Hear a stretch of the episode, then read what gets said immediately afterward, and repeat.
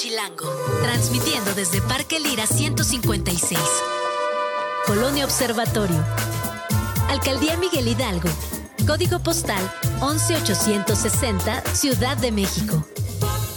Radio Chilango. 105.3. La radio que... Radio Chilango presenta. La maciza del chisme, la pulpa de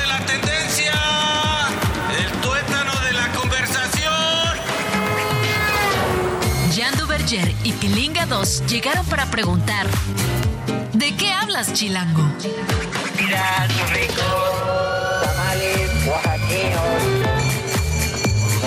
¿De qué hablas? Avance, caballero, de favor.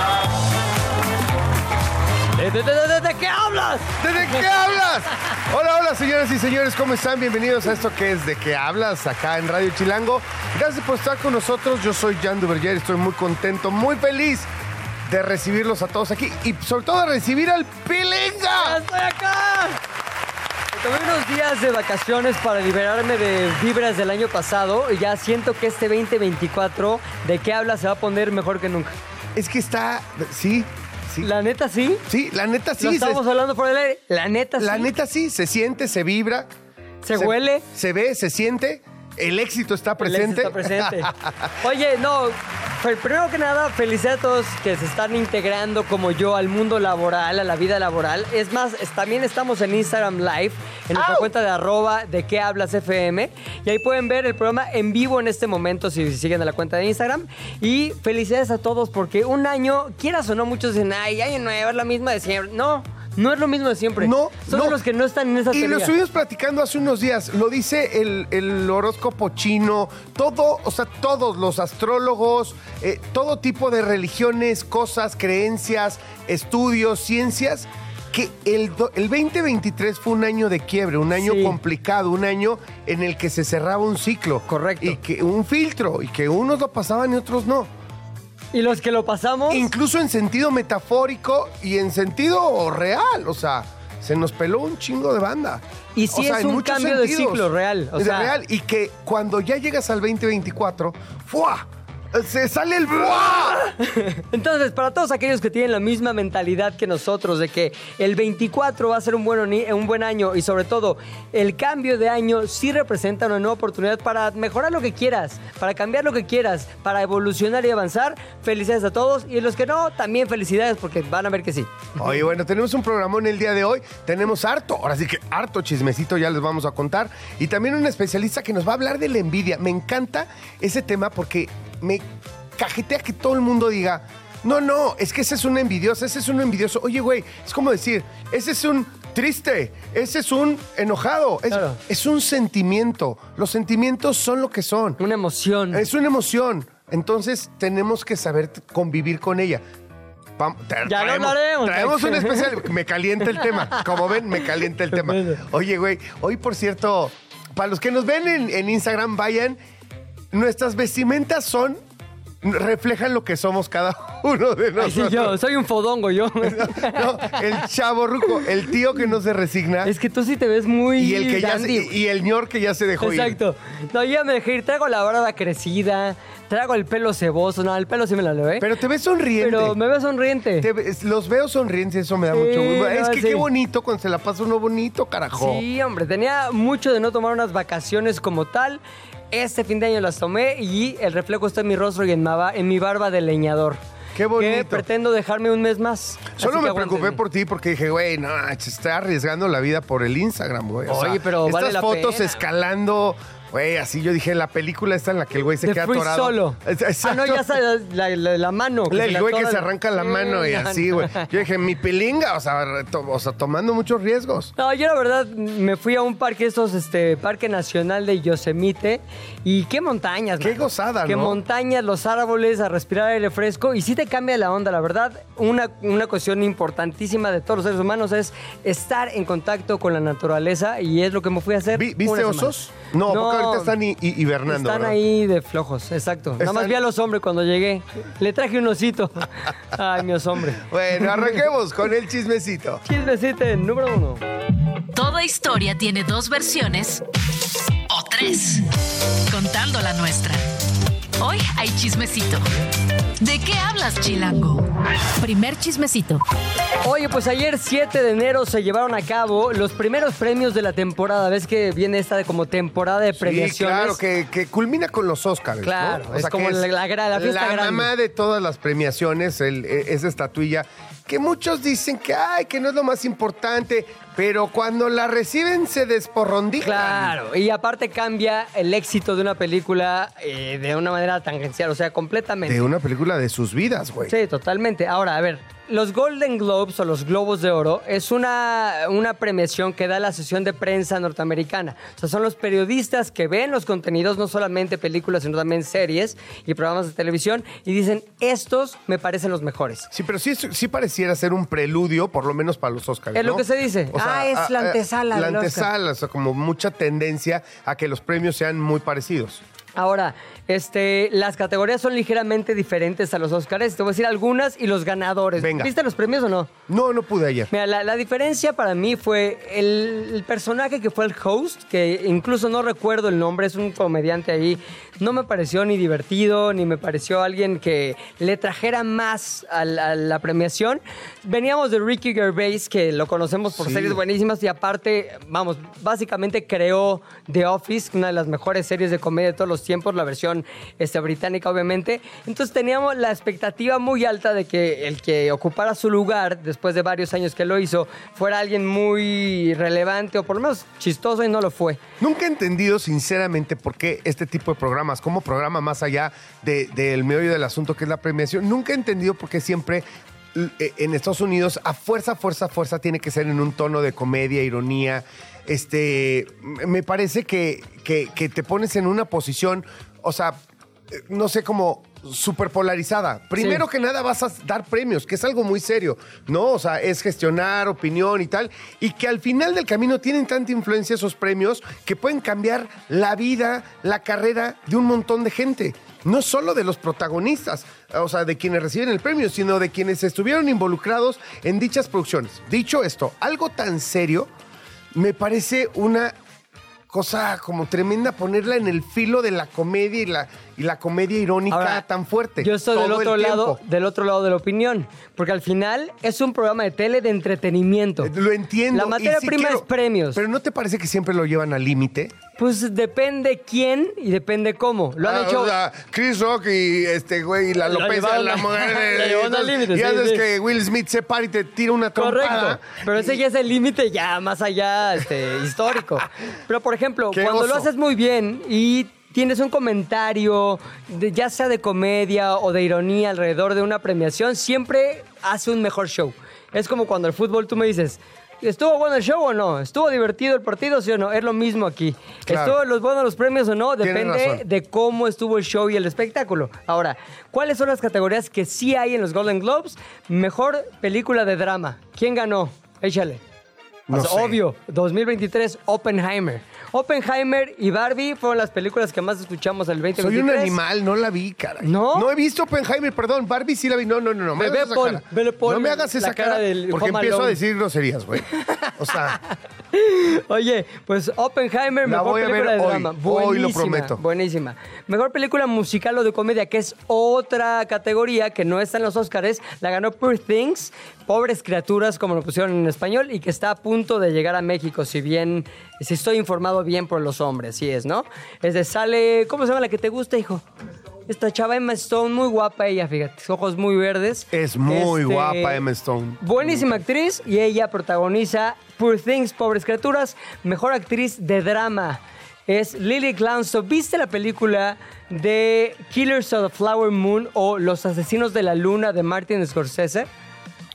O, o sea, No. Sale Leonardo DiCaprio. Yo sé, yo sé. No, Sale. la que sí, iba a ser una payasada decir, no sé, ni, ni de- no sabía ni de su existencia. Pero sí sabía, pero no la he visto. Bueno, hablan de una historia de principios del siglo XX Ajá. en la que los indios de la nación Osage, así se llaman, de Osage Nation, son despojados de la lana que tienen por la onda del petróleo y una de las principales cosas que les suceden es que son poco a poco exterminados para que los blancos se queden con su lana. Todo no es ficción. No, no es ficción, O está sea, basada en un libro, o sea, una, novela y es una historia que sí sucedió. Bueno, Pero claro, o sea, así se creó la nación norteamericana, no Básicamente. manchen, básicamente. Una película de casi cuatro horas, buenísima. Eso multiplícalo por 10 veces en todas las regiones y eso es Estados Unidos. Bienvenidos. Bienvenidos a Estados Unidos. Oye, pues esta chava Lady Glanstone es una nativa americana real y es la protagonista de la película. Hace un papel extraordinario, sale de esposa de Leonardo DiCaprio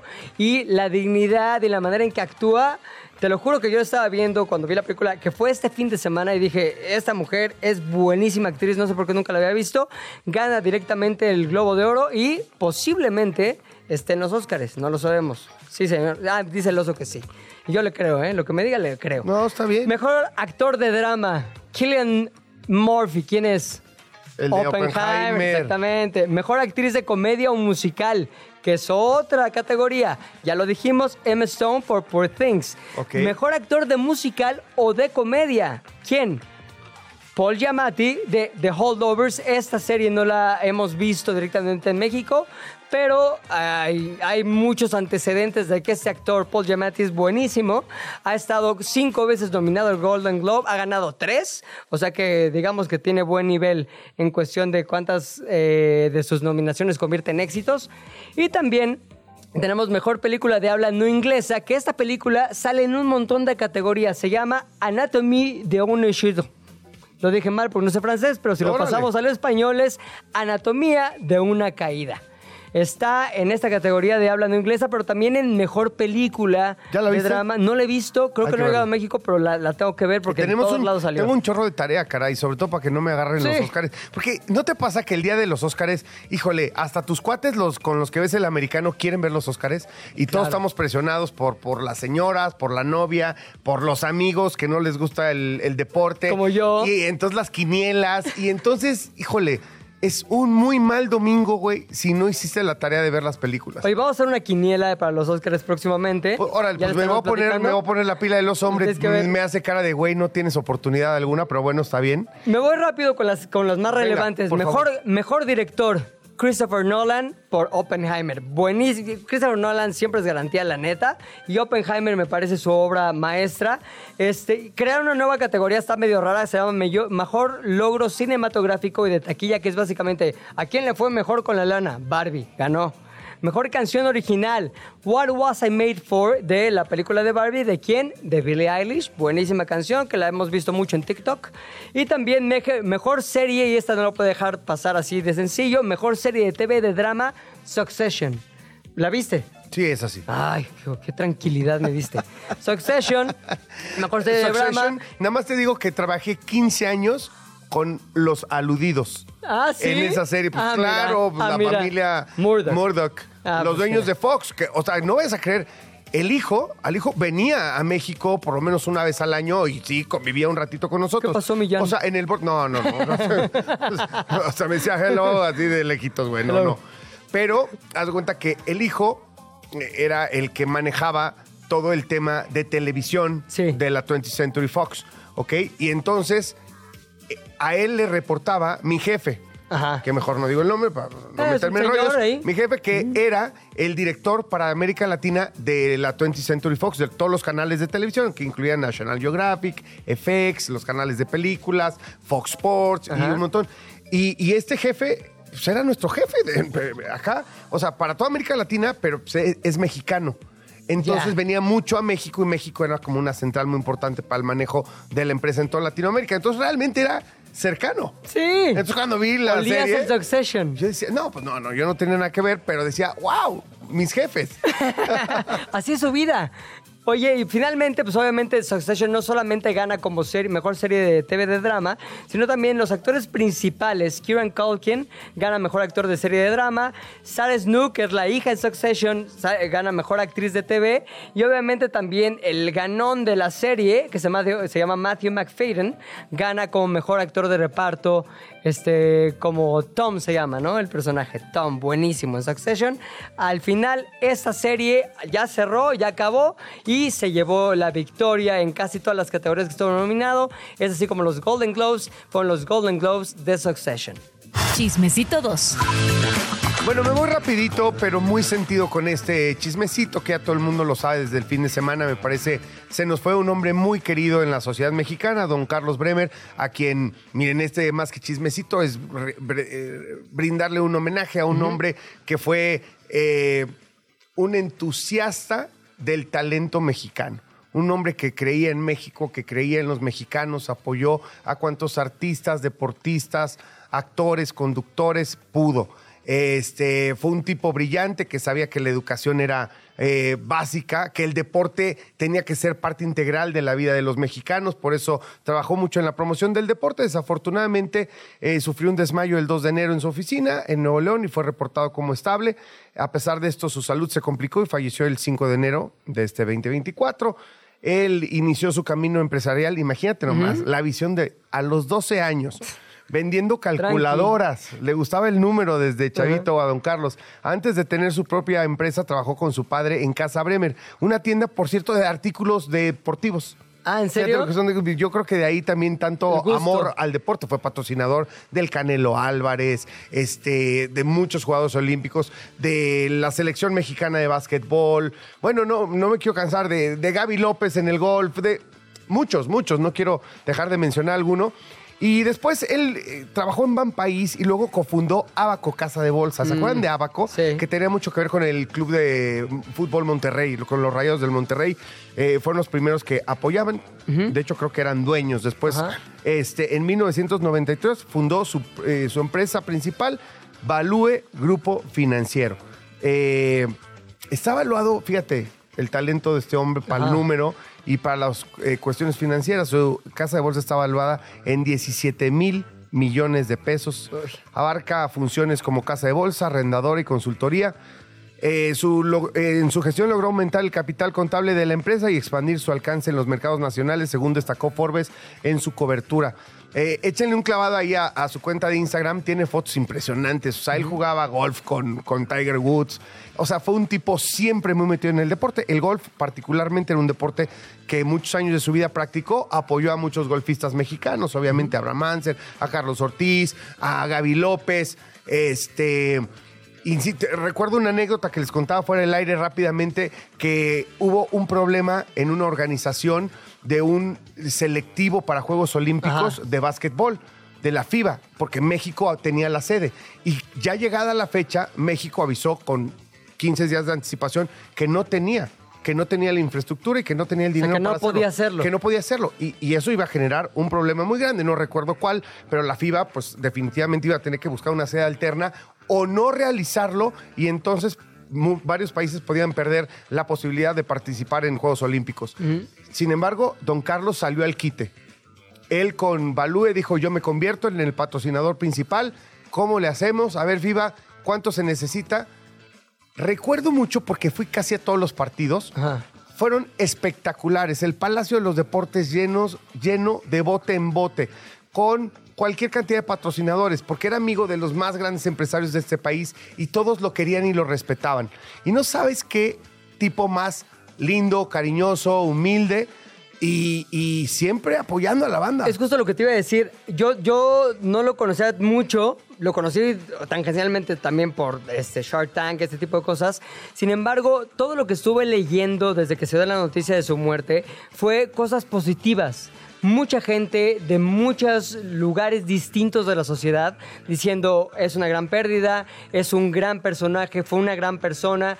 Y yo decía, ¿De qué me perdí? Y un poco ya lo he ido descubriendo con las conversaciones que he tenido contigo y con investigaciones también que he hecho, que sí estábamos ante una persona que tenía muy claro la visión de México puede ser mejor si apoyamos el deporte, las empresas, los emprendedores La y el talento nacional. El talento.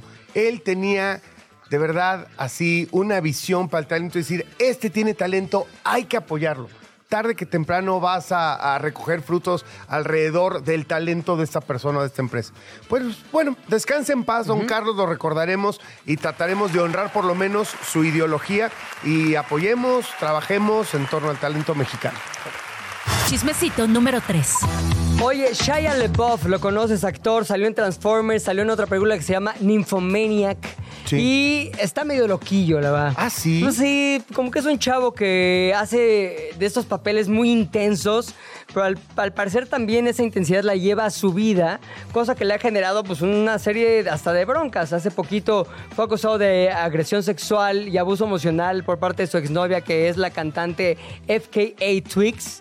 Y pues, al parecer era una relación muy intensa y que lo llevó a hacer un alto en el camino, a decir, no puedo seguir por esta vida de Ah, apasionamiento de plano, extremo. se arrepintió. Claro, sí se arrepintió y entonces lo llevó a esa misma pasión hacia el lado contrario, hacia la religión y la espiritualidad y ahora ya se quiere hacer diácono.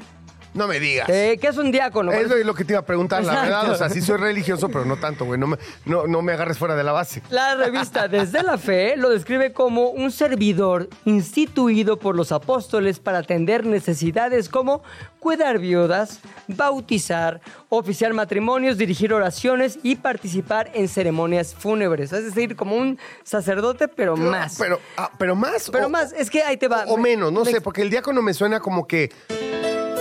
Como, que todavía no, llegaste No, al. no, como que sí. Más bien, no tiene toda las, la chamba que tiene un sacerdote en cuestión de oficiar y misa. Sin embargo, tiene sie- los siete sacramentos.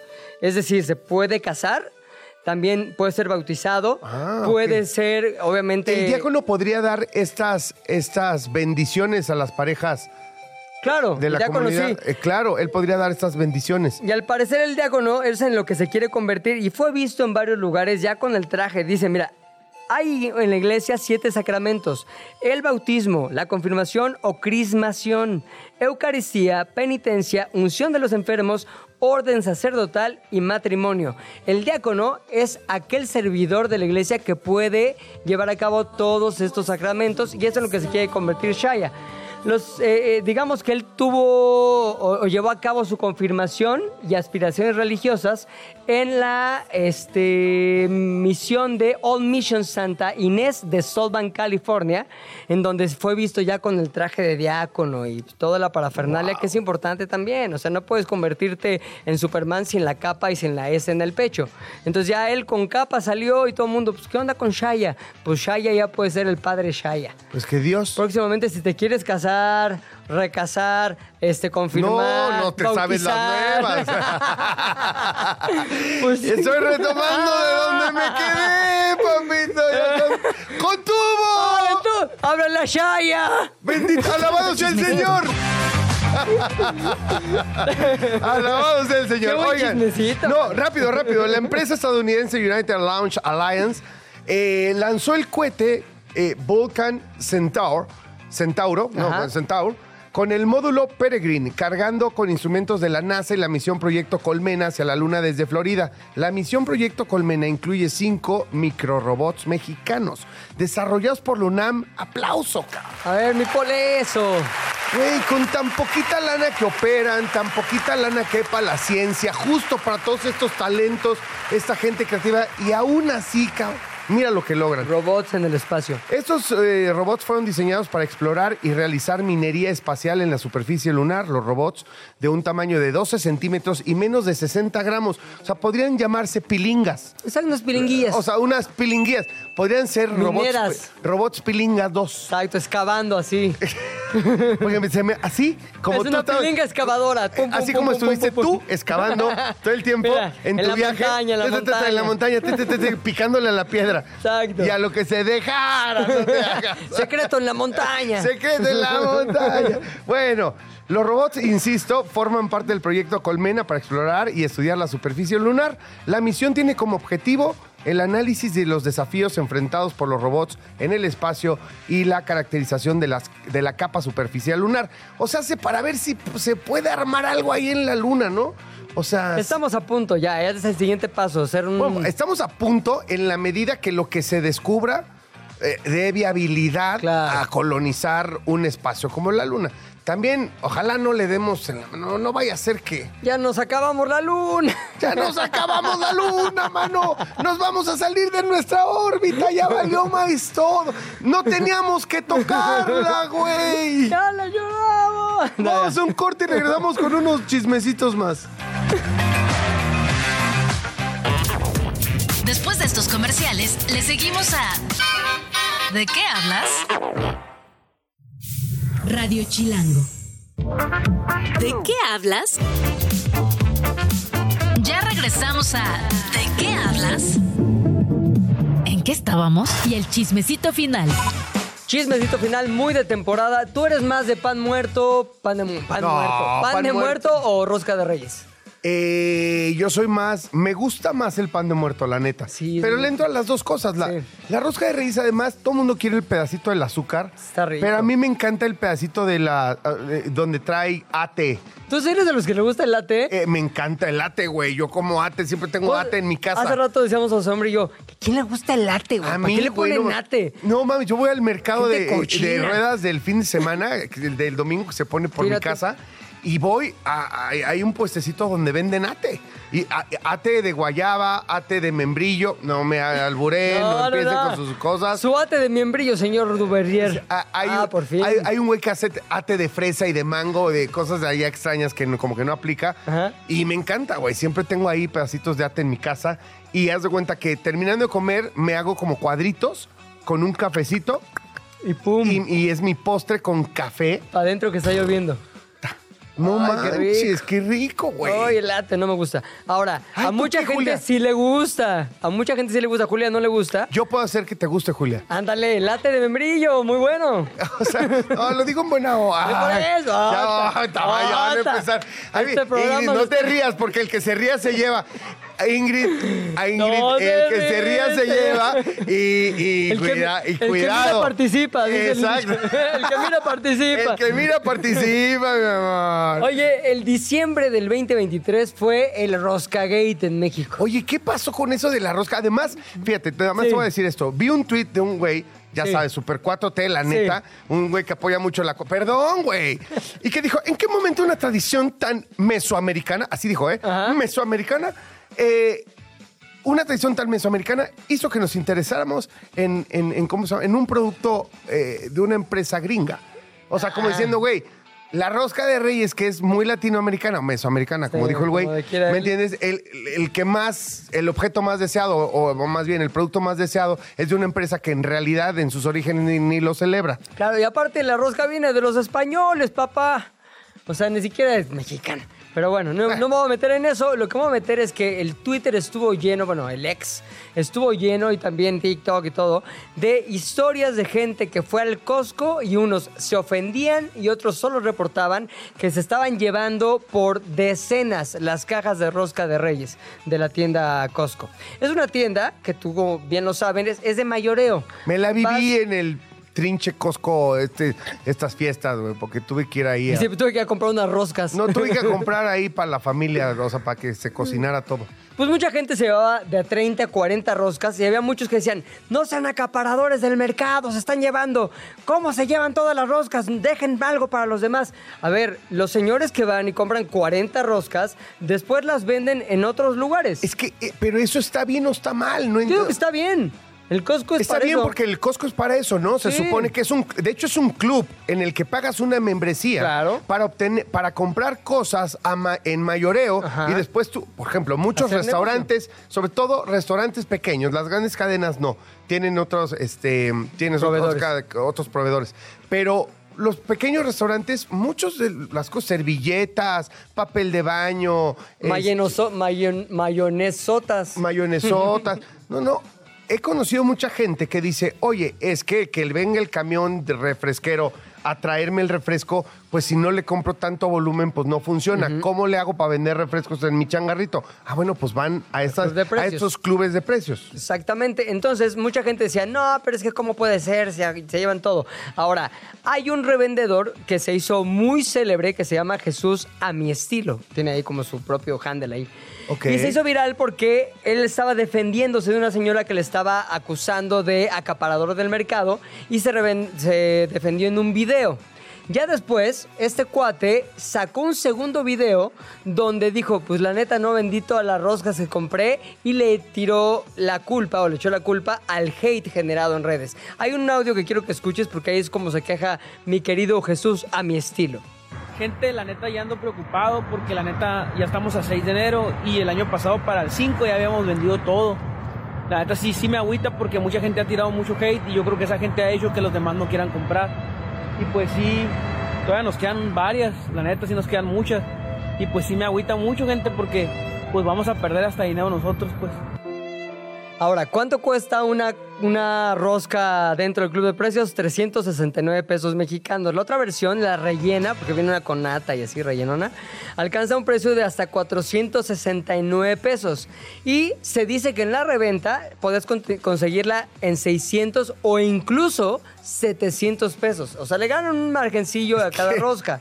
Se ponen ahí muy locochón. Yo te, te voy a decir una cosa. Sí, ¿cuál es tu Yo idea? sinceramente creo que en el caso de la rosca, a menos que las tiendas de clubes de precios pongan, pa- particularmente el Costco, que es la muy deseada, ¿no? Pues la neta es rica. Yo te diría que tendrían que poner una regla. Es o la hago para revender, para, para que gente la pueda revender, ¿me entiendes? O ahí sí pongo una regla de tres roscas máximo por persona. Y yo creo que es lo que deberían hacer, porque hay de productos a productos. Una cosa es que te lleves miles y miles de rollos de papel de baño, Ajá. ¿me entiendes? Porque eres un distribuidor o porque para un edificio, yo qué sé, güey. ¿Me entiendes? Y sobre todo cuando hay abasto. A una rosca que evidentemente hay un límite, porque ahí están, ahí está la panadería, ahí están los Sí. hornos. Hay un límite. No, no es ilimitada la cantidad. O sea, dejas a mucha gente que también paga su membresía. Ese es el tema. Sí, O sea, pero es oferta y demanda también. No, güey, Es pero, como, yo, le pero yo también todos- pagué mi membresía. Le compro todos cañón que- que- o sea, que no haya. Yo soy team que, que vendan todo lo que quieran y que compren todo lo que quieran. Yo soy ese team. O sea, que llegue alguien gandalla y se lleve todos los Pues productos. sí, hubiera llegado más temprano. Oigan, ¿me dejan aventarme un chismecito extra ya para terminar con lo de la rosca? órale, va. Órale, va. No voy a seguir peleando con ustedes, güey. Son bien pinches gandallas, güey. Son bien barrio. Y pues no, us- eh, ustedes no están invitados a los clubes de precios. de Déjate entrada. hago el, el ID. Chismecito 6. Ay, Ah, gracias, ¿viste? papá. No teníamos. Oye, a ver, espérate. Es que esto también de gente que se murió y la neta me da eh, mucha pena. Hace dos días fa- fallece Mario Lobo Zagalo a los 93 años. Para los distraídos que no saben quién es, este tipo fue multicampeón de Copas del Mundo con Brasil. Como jugador fue compañero de Pelé y luego como técnico también ganó, o sea, no va del dato. Eh, Sí, sí, Como este. cuatro. Como cinco, ¿no? Sí. No, güey estuvo en. ¿Cuántas veces ha sido campeón Brasil? ¿Seis o No, cinco? ahí te va. Me estás agarrando fuera de base, pero creo que cinco. Pentacampeón. Sí, es el Penta, Sí. cinco, cinco, el, el pentacampeón. Y él fue cuatro de esas cinco, ¿no? Sí, cuatro de esas cinco. O sea, brutal lo de Mario Lobo Zagalo. Pero ¿qué crees? Que hoy muere Franz Beckenbauer. ¿Neta hoy? Es que pensando en aquello de la regla de tres, hace Ya, ratito sí. ven- eh, me enteré de la noticia. ¿Cómo que- es la regla de tres? ¿Qué dice esa regla? Bueno, la regla de tres dice que normalmente cuando muere una persona muy famosa, muy conocida, bla, bla, bla, este, de esa misma categoría. Ajá, o que giro. se- giro que se van de tres en tres. Tres cantantes, tres y entonces actores. Franz Beckenbauer, obviamente alemán, también multicampeón de Copas del Mundo con Alemania, este cam- multicampeón en, este, en clubes de la Champions, fue presidente del Bayern Múnich y ganó lo que quieras, veintitantas ligas, este, Bundesligas y demás. Se fueron dos. La pregunta es, ¿si irá uno más? Uy, ¿se cumplirá la regla? Uy. ¿Jugaste, Tienen- ¿Jugaste fútbol? No, pero sí tengo una quiniela de quién podría. Pero no lo voy a decir no, aquí, no, no, mejor hagas hacemos fuera del aire. no. No, no, quiniela. Fue, estuvo muy fea mi palabra. No, no. Una, una visión. sí, bueno, lo- luego también, mira, Ma- Mario Lobo Zagalo murió de 93 años y después Franz Beckenbauer, que yo la verdad lo vi hace unos meses, este... Eh, ¿Lo viste dónde? No, no, por la televisión. Ah, ya, Sí, sonó tenía- tenía- comimos, antier. No, no, no, tenía 78 años de edad. ¿Sabes que lo conocí en alguna final de Champions? ¿En Justo serio? en Alemania, sí. Y En München. No estaba tan. Bueno, No, 78 y sí. siempre un tipo que se cuidaba muchísimo, muy guapetón. el ¿Sabemos señor. de qué murió? No, se le complicó una enfermedad, la verdad no, no lo sé, no lo sé, pero, pero pues descansen en paz los dos. Oye, me Ojalá dejas no in- se vaya un tercero. Me dejas intranquilo con tu. Ojalá no se vaya en tercero, ¿eh? Pero vamos a ver. Y si sí, lo diremos aquí en De qué hablas. Jan y Pilinga 2 saben mucho, pero no todo. Por eso tuvimos que llamar a un especialista. ¿De qué hablas, Chilango? Estamos aquí con un especialista que sabe mucho más que nosotros y aparte viene a quitarnos lo que siempre tenemos son dudas. Me refiero a Natalia Ruiz de Otero. No es Natalia Ruiz de Otero, es de Otero, ¿cierto? Sí, así es. Bienvenida Hola. Natalia, ¿cómo estás? Bienvenida, digo yo bienvenida a mí misma. Bienvenido a su programa. ¿Sabes qué? Tú haz, tú haz la presentación, Nat. Este es tu programa. Así me gusta, que se apropien del contenido. Es su Gracias casa. por invitarme, gracias por invitarme. ¿Cómo están? Todo bien. Muy bien. Oye, tú vienes con un temazo que ahorita se nos estaba quemando las habas por, por empezar a discutirlo, que tiene que ver con la envidia. La envidia. La envidia todos decimos, la envidia es fea, la envidia es mala, la envidia no sirve para nada, te hace la vida más infeliz. Sin embargo, tú tienes una manera diferente de ver la envidia. Este, nada más para que la gente sepa, tú eres psicóloga clínica, ma- tienes una maestría y un doctorado en psicoterapia, cursos, talleres y consulta individual es lo que tú das y también de pareja y de familia. Así es. Así que de la envidia sabes porque la has escuchado y la has incluso a lo mejor hasta curado. Pero cuéntanos qué onda con la envidia.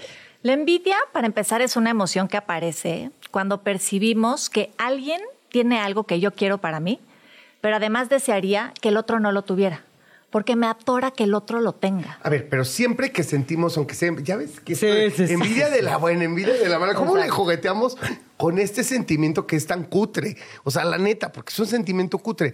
Pero todos estos aspectos que estás diciendo forman parte de este sentimiento o de esta emoción o a veces nada más un cachito. A ver, esta es la envidia tal cual. Lo que ocurre es que cuando podemos parar el impulso, la malicia de decir, y voy a hacer algo para que el otro no lo tenga, ahí es cuando decimos se trata envidia de la buena. Así es como la llamamos, porque no me gana el impulso.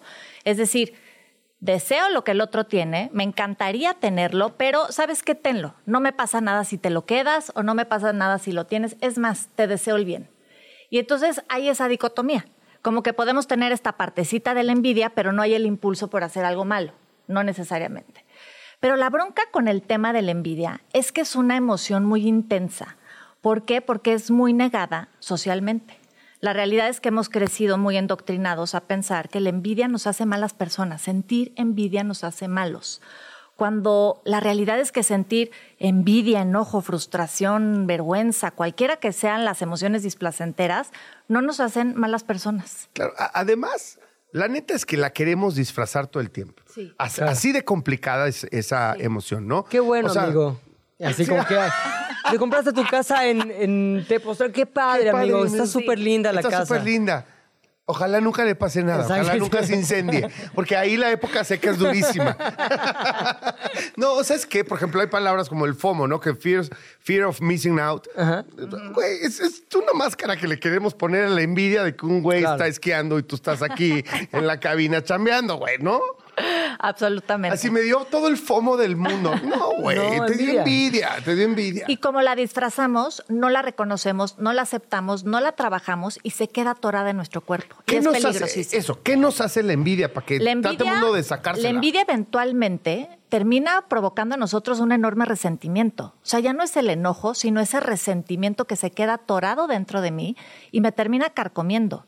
Por eso la importancia de aprender a aceptar la envidia y a reconocerla, porque también tendemos a confundirla mucho con otra emoción que se llama los celos. Sí. Y son dos emociones diferentes. Los celos es una emoción que va a aparecer en nosotros cuando de pronto percibimos que apareció un rival de amores que amenaza con que se pueda como romper mi estabilidad emocional. Y déjenme poner rápido un ejemplo porque nos va a quedar claro qué es envidia y qué es enojo. Vamos a decir que una chava que trabaja en un despacho de abogados de pronto empieza a sentirse muy incómoda emocionalmente porque acaba de llegar una nueva abogada al área y entonces empieza a percibir que su jefe le empieza a pedir chamba Uf, y entonces en ya sabes en las juntas de trabajo todo el tiempo le da la razón y le empieza a pedir escritos y total que se empieza a sentir muy incómoda emocionalmente por la llegada de esta chava.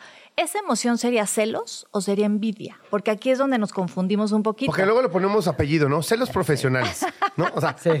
no, es- no son celos. Además. Es celo profesional, Profesional. más no envidia. Ay, no sé, Yo rarísimo. creo que celos porque no es que envidie algo que ella ya tiene, sino tiene temor a perder algo que ya ella tiene y ostenta Ah. en, su, en su posición en la empresa. Yo también creo que son celos. Ajá. por Porque envidia es cuando ya, no sé, o sea, como envidia si ella presenta un trabajo y tú otro y el de ella está súper chido. Exacto. Y la ascendieron y le dieron un bono. ¿cómo, cómo, cómo no hice yo ese trabajo, esa idea? Yo también la tenía, pero no la supe plasmar. Tienes, le tienes envidia tien- a su capacidad. A ver, ¿sí es así? Y tienen toda la razón, pero también es envidia. Y les voy a explicar por qué. Ah, Son las dos. Sí, pero no. Porque saben que son dos emociones que generalmente aparecen trenzadas. Por supuesto que está la parte de los celos porque apareció un rival de amores. Un rival de amores que hace que yo tenga que competir, rivalizar con alguien por la atención de mi jefe.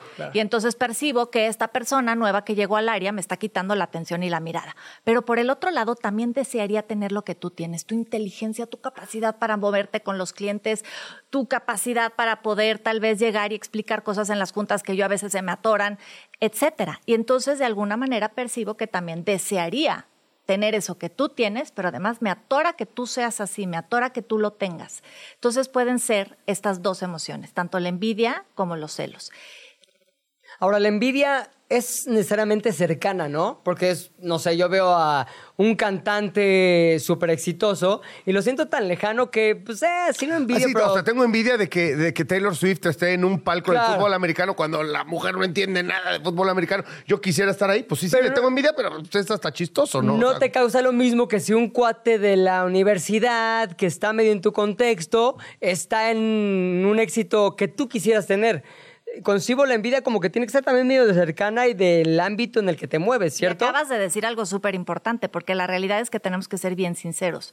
Cuando hablamos de las comparaciones, porque la envidia nos lleva a compararnos constantemente, estamos comparándonos con los demás y sentimos envidia, pero nos comparamos con los cercanos. Es verdad que no nos comparamos Claro. con Taylor Swift, no nos Exacto. comparamos con no sé quién que vemos fuera de nuestra liga, nos Claro. comparamos siempre con los cercanos. Entre más cercanos son a nosotros, de alguna manera es esta sensación de decir, yo quiero ser parte de eso que tú haces, pero tengo que ser mejor.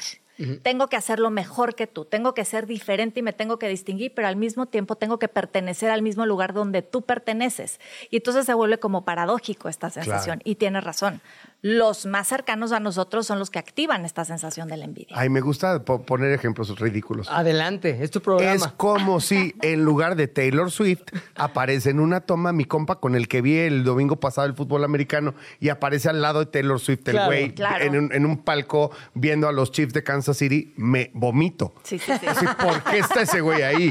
A ver, paren todo, güey. todo, ¿qué haces ahí? El, el pilinga, el pilinga que tampoco le entiende nada. No, lo Sí. mato. No, no es cierto. Totalmente. Sí. No, pero sí, sí, es ahí donde se genera. Qué fuerte que la envidia además sea con los cercanos. Mientras más lejano, pues, menos te provoca este sentimiento. Qué fuerte. supuesto, sí. Y es fuerte porque entonces también necesitamos empezar a encontrar en la envidia una vir- una virtud.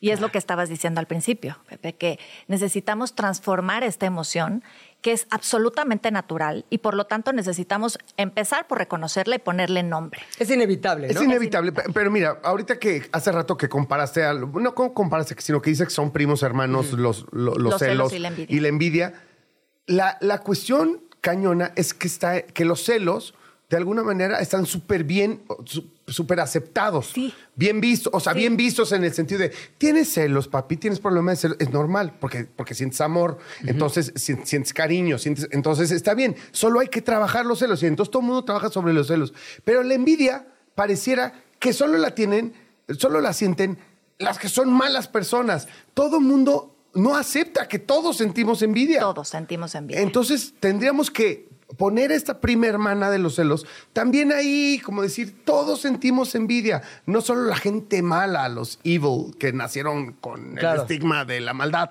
Absolutamente, pero además incluso es una de las emociones que más conocemos porque es la más vieja, es decir, es la que más hemos sentido en nuestra vida. Quienes tenemos hermanos, Ajá.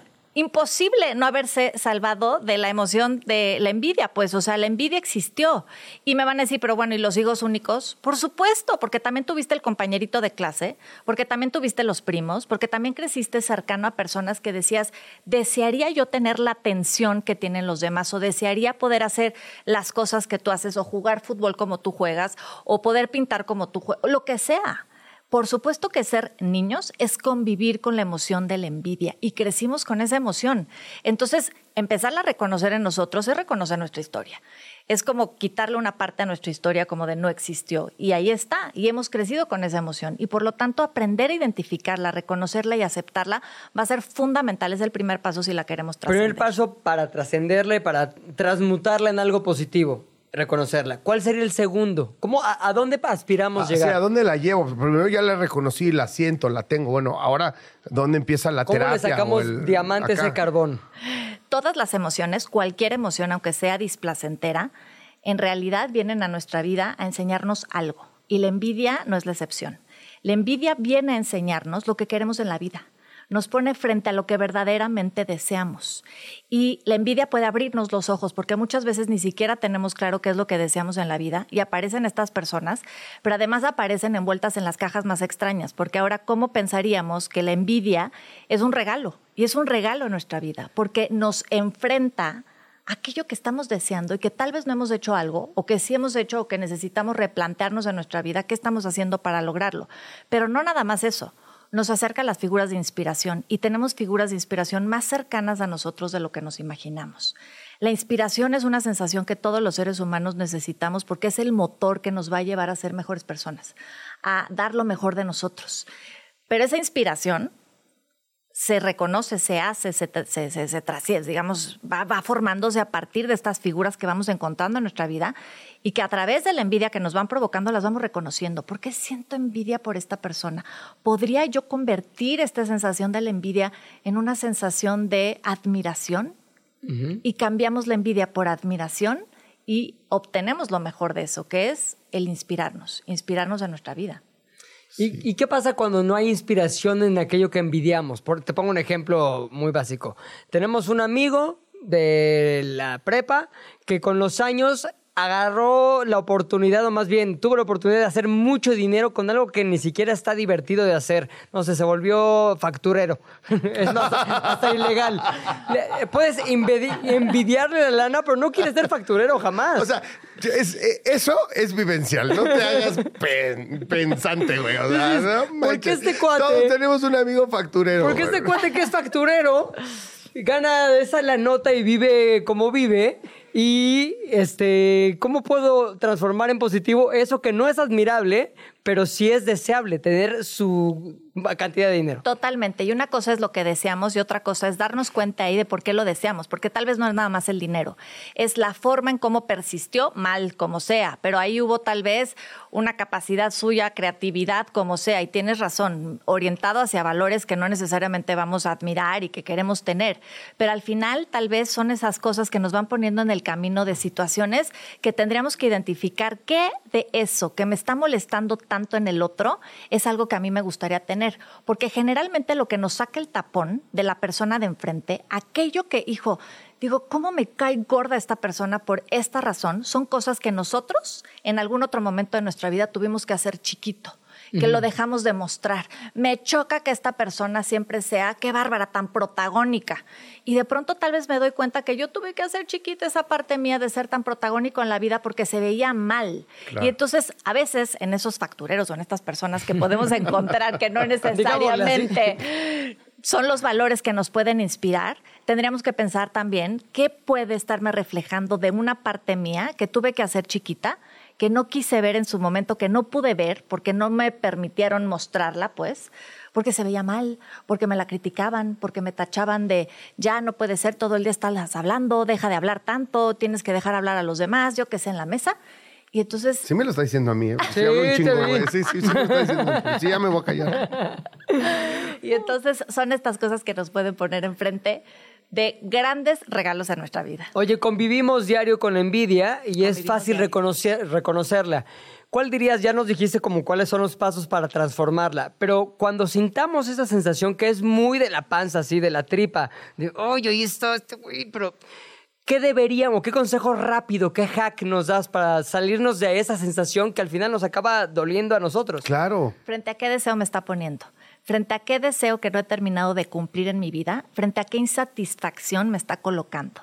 Porque también me pone frente a mis insatisfacciones. Si yo sigo sintiéndome alterado en esta sensación de la envidia por algo que el otro me mueve, tendría que preguntarme, Hoy eso que me está haciendo sentir en este momento, ¿a qué insatisfacción me remonta mía? Y es una gran oportunidad para poder trabajar a profundidad en nuestra vida. Claro. Pero yo, yo, de repente crees que tengas, si, si, si sabes o sientes que no tienes los, me- los mecanismos para salirte, ¿crees que deberías buscar ayuda cuando Absolutamente. sientes que andas Esa es la cargando? idea. ¿Sabes? Siempre he creído, poniendo otra analogía, que hay gente así como lo del umbral del dolor, Ajá. que hay gente que tiene un umbral de el dolor emocional muy grande. Yo, por ejemplo, no. Yo necesito andar feliz todo el tiempo, y echándome mis drinks y, y que todo el mundo me sonría y tal. Entonces, siento, po- porque sí siento envidia y muchas veces, pero que trato de, pero que trato de resolverlo rápido, porque yo tengo un, un umbral de ese, del dolor emocional muy bajito. Me duele mucho. O sea, si tú no me sonríes, me duele. Y si, si estás mal conmigo, voy a buscar cómo estar bien. ¿Me entiendes? Si no, te voy a tener envidia y, y lo voy a sacar lo más rápido posible. Voy a ver cómo lo transformo. ¿Me entiendes? Porque, porque no puedo vivir con eso. O sea, no puedo vivir. me distraigo mucho con el dolor emocional. No puedo con él. En- pero hay gente que sí, que sí guarda un montón de dolor, ¿no? Absolutamente. Y la única manera de trascender el dolor es pudiéndolo vivir. Es decir, había este doctor que decía que los pacientes con lepra, una de las broncas que tenían de por qué se deformaban, es porque no sentían dolor físico. Y entonces este dolor, de, este doctor decía, si yo pudiera regalarles un don a estos pacientes, sería el don del dolor, porque de esa manera podrían reportar sus heridas antes de que trascendieran a una deformación física. El dolor es un don.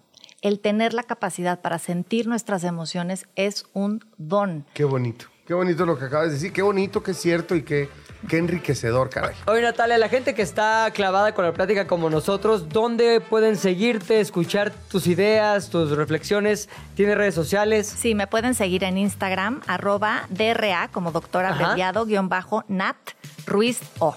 Súper. Gracias por venir a ¿De qué Al hablas? contrario, muchísimas gracias a ustedes. Regresa pronto. Por favor. Ustedes temas. también, porque les di la bienvenida al principio. Claro. Regresaremos pronto. ¿A de qué hablas? Con Natalia. Nos escuchamos mañana Muchas entonces. gracias. A ver, gente. Gracias. Bye. Bye bye. Se terminó la plática por hoy, pero nos escuchamos mañana, a la misma hora. ¿De qué hablas, Chilango? Radio Chilango. Radio Chilango. 105.3 FM. La radio que...